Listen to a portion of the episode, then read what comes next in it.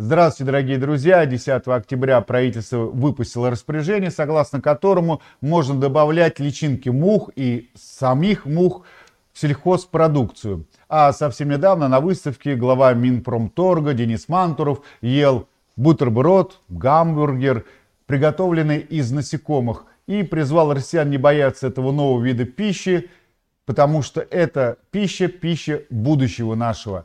Давайте разберемся с этим довольно-таки сложным вопросом вместе заведующей лабораторией оценки безопасности, биотехнологий и новых источников пищи ФИЦ, питания и биотехнологий с Надеждой Валерьевной Тышко. Надежда Валерьевна, здравствуйте. Благодарю, что решили принять участие в нашем эфире. Действительно, тема довольно-таки интересная, новая, поэтому, скажу прямо, тревожная. Так вот, Минпромторг разрешил использовать мух породы черная львинка – личинки и яйца. Так мне интересно, почему именно это насекомое разрешили добавлять в сельхозпродукцию? Ну, сейчас я хотела бы сказать, что это пока разрешено для использования в кормах, э, в кормах не для пищи человека. И, соответственно, для питания человека действует другое законодательство, оно ЯЭСовское, оно более строгое, и в соответствии с этим законодательством еще ни одной пищевой продукт, полученный из насекомых, не был разрешен для использования в Российской Федерации и в ЕАЭС. Ну, действительно, в Европе уже и в Америке это сейчас набирает обороты тренд использования пищевых насекомых. И в Европе уже несколько видов насекомых разрешены для использования в питании человека. Но мы в этом плане более консервативны и стараемся максимально все проверить, прежде чем а, выводить это на продовольственный рынок. Вот интересно тогда, действительно, а почему именно черную львинку выбрали? Что это за муха такая необычная?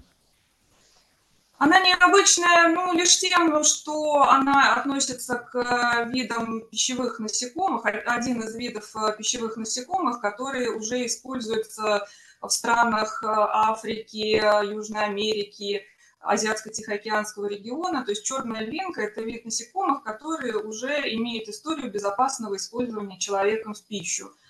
И, скорее всего, это был э, ну, просто случайный выбор, потому что также мог быть выбран муч... большой мучной хрущак, который разрешен в Европе, сверчок э, домовый или сверчок домашний, ну, это один тот же вид, разные названия, и э, смоляно-бурый хрущак, который разрешен также в Европе. Собственно, вот эти виды, они наиболее популярны среди в странах, которые не имеют истории безопасного использования насекомых в пищу. Поэтому черная львинка – это один из тех видов, которые сейчас наиболее популярны. А вот насекомых, которые вы перечислили, могут в скором будущем внести в реестр разрешенных э, биодобавок?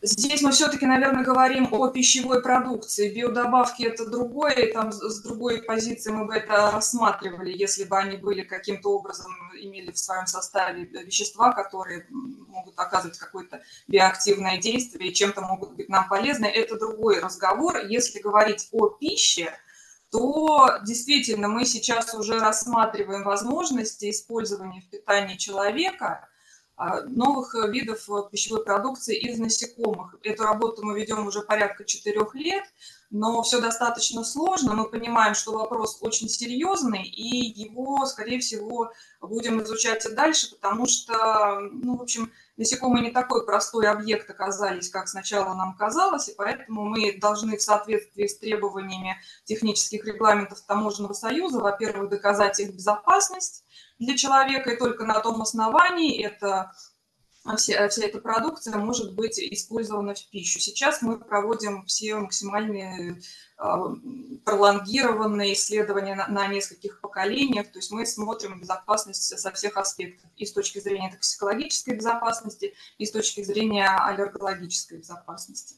Да, действительно, многие врачи говорят, что вот именно хитиновые их оболочки, они представляют угрозу для мозга и нервной системы. Есть ли такие данные исследования?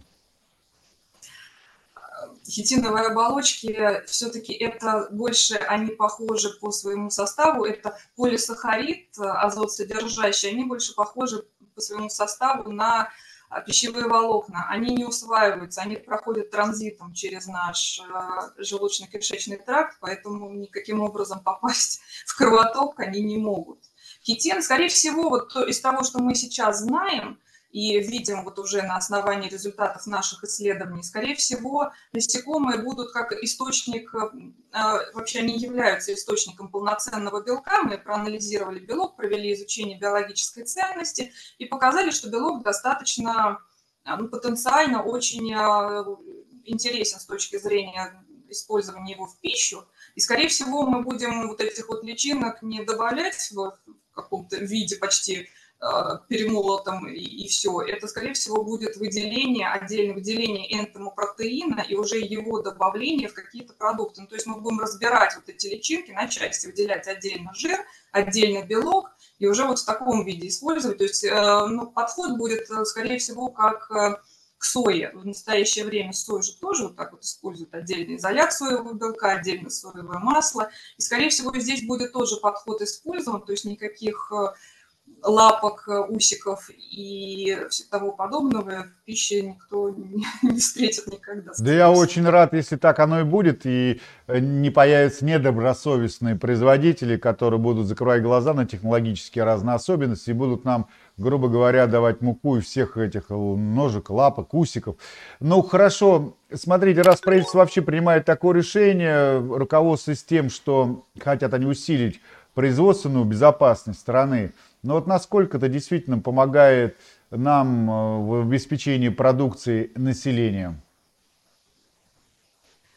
Если говорить о продовольственной безопасности страны, действительно, всегда мы настроены на то, чтобы увеличить перечень продовольственного сырья. То есть речь о том, чтобы заменить насекомыми э, продукты традиционные, э, речи об этом нет. Это будет просто расширение перечня, мы просто обогатим список того, что мы можем использовать в пищу. Подход именно такой.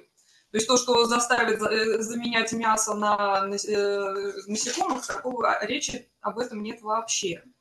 Поэтому тут нужно подходить немного с другой э, стороны и понимать, что это всего лишь нам позволит оперировать большим количеством ингредиентов, которые у нас будут в арсенале. То есть было вот это, это, это. Добавилось вот еще что-то дополнительное, которое по своим качествам не хуже того, что уже есть. Надежда Валерьевна, ну, я так понимаю, пройдет немного времени, и действительно на прилавках появятся продукции, э, в которой будут использованы насекомые или производные от насекомых. Они как-то будут маркироваться. И вдогоночку вопрос, э, те шоколадки, батончики, которые мы сейчас покупаем от зарубежных производителей, они содержат сейчас насекомых? В своем составе? Что касается маркировки, то действует технический регламент таможенного союза 22 маркировки. Там обязательно, в соответствии с требованиями этого регламента, обязательно должен быть полностью промаркирован состав. Поэтому все, что у нас добавляется в состав э, любого пищевого продукта, должно быть отражено на маркировке. То есть потребитель сможет сделать свой осознанный выбор. То, что касается Европы, ну, надо смотреть вот на эти батончики, если на маркировке указано. Они... Не грозит ли человечеству как раз отупление из-за того, что тут они будут есть этих насекомых? Я вам сейчас рассказываю вот об одной из опасностей, а так называемая тревога, которая не перестает покидать людей, когда они сталкиваются с чем-то новым. Нет, конечно же, не грозит, э, потому что все вот эта пищевая продукция, ну, я, наверное, э, еще подробнее могу рассказать, вся пищевая продукция, ну, вот то, что у нас не имеет истории безопасного использования, она относится к категории пищевой продукции нового вида. И в соответствии с, техническим, с техническими регламентами э, Таможенного союза она подлежит государственной регистрации. То есть а, разрешение на использование в пищу государственной регистрации, она осуществляется на основании результатов э, исследований. Исследования будут э, максимально жесткие, подробные, длительные. Исследовать будем сколько понадобится, пока мы не будем уверены в безопасности. Поэтому для того, что вот эти все опасения, они беспочвенны, потому что все, что выходит вот после того, как все проведены э, весь спектр исследований необходимых, мы уже гарантируем безопасность такой продукции. И пока сейчас у нас еще вот э, только все в процессе даже формирования системы оценки безопасности такой продукции. А кто будут подопытные? Вот вот это... Прошу прощения, а кто будут подопытные кролики, так называемые в кавычках? Ну, ну не знаю, там мыши, они так едят насекомых, наверное, все равно съесть вкусную личинку или же там муху А кто будет участвовать в экспериментах? Как, будет, как вы будете проверять э, влияние и действие в долгосрочной перспективе вот насекомых на организм живого мы, как правило, человека? Используем, да, мы используем традиционные биологические модели, на которых мы изучаем токсичность, аллергенность. В общем, в основном это лабораторные животные. Мы их ну, определенным образом готовим, то есть мы это целая, ну, в общем-то, наука, как проводить исследования, какие показатели смотреть, какие должны быть животные, с какими характеристиками. Скорее всего, обязательно у нас будут исследования на поколениях, потому что мы уже провели там на трех поколениях, изучали как раз черную львинку. И, кстати, исследования достаточно показали неплохие результаты в плане безопасности. У нас нет претензий. Вот, то есть потомство все развивалось нормально. Вот, поэтому, в принципе, сейчас вот формируется вся система оценки безопасности после того, как мы ее уже а, окончательно сформируем и утвердим, тогда уже можно будет гарантировать, что после вот всех этих исследований безопасности такая продукция, она не будет никоим образом влиять на человека. А по логике получается удешевление продукции произойдет, раз насекомых выращивать э, намного дешевле, чем скот, меньше затрат Знаете, там, энергии. Да, там дело вот в чем. Вроде кажется, что это дешевле, но на самом деле это не так, потому что, во-первых, э, ну, на стадии уже обработки сырья, то есть понятно, что личинки в чистом виде, они использоваться не будут, из них будет выделяться протеин. То есть это нужна целая промышленность, которая будет из них выделять. То есть стоимость конечного продукта, она, скорее всего, будет э, достаточно, ну, в общем-то, туда много будет э, составляющих входить. И в плане вот выращивания насекомых, там тоже будут очень серьезные требования к ветеринарному содержанию этих насекомых, корму, который они потребляют, потому что мы уже поняли, что это очень важно, и поэтому это все будет очень-очень жестко контролироваться. Ну, вы понимаете, что это, если это пищевая продукция нового вида, и к ней приковано иногда еще и негативное внимание, все ее заранее боятся и негодуют, соответственно, ее будут очень жестко контролировать, и, в общем-то, поэтому придется соблюдать все даже более жестко, чем вот в обычном каком-то сельском хозяйстве. Поэтому в этом тоже есть какой-то момент э, ну, в общем, гарантии того, что это будет для нас максимально безопасно. Я правильно понимаю, чем питается личинка, то она в себя и впитывает, и, соответственно, очень важно для нее среда питания.